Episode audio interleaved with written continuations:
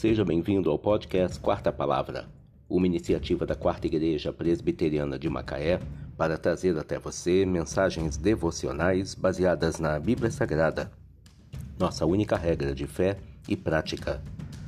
Nesta quinta-feira, dia 30 de dezembro de 2021, veiculamos a quarta temporada, o episódio 56, quando abordamos o tema Jesus, o juiz de vivos e mortos. Mensagem devocional de autoria do Reverendo Hernandes Dias Lopes, extraída do devocionário Cada Dia Natal 2021, baseada em Atos 17, versículos 30 e 31.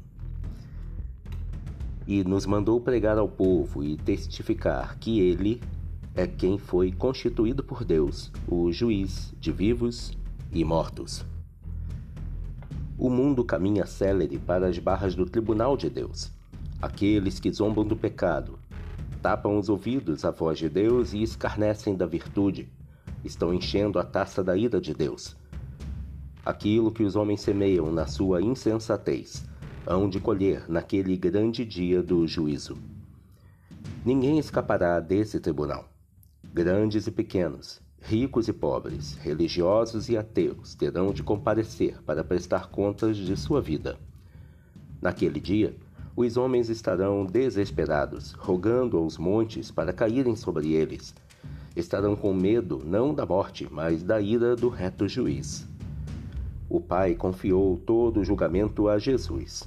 Aquele que hoje é o advogado, amanhã será o juiz de vivos e mortos. Naquele grande dia do juízo, da consumação de todas as coisas, Jesus se assentará no trono para julgar as nações. Os mortos ouvirão sua voz e sairão dos túmulos, uns para a ressurreição da vida, e outros para a ressurreição do juízo. Naquele dia, o joio será separado do trigo. Os livros serão abertos e todos serão julgados segundo o que estiver escrito nos livros. Naquele dia, ninguém poderá ser inocentado pelo critério das obras.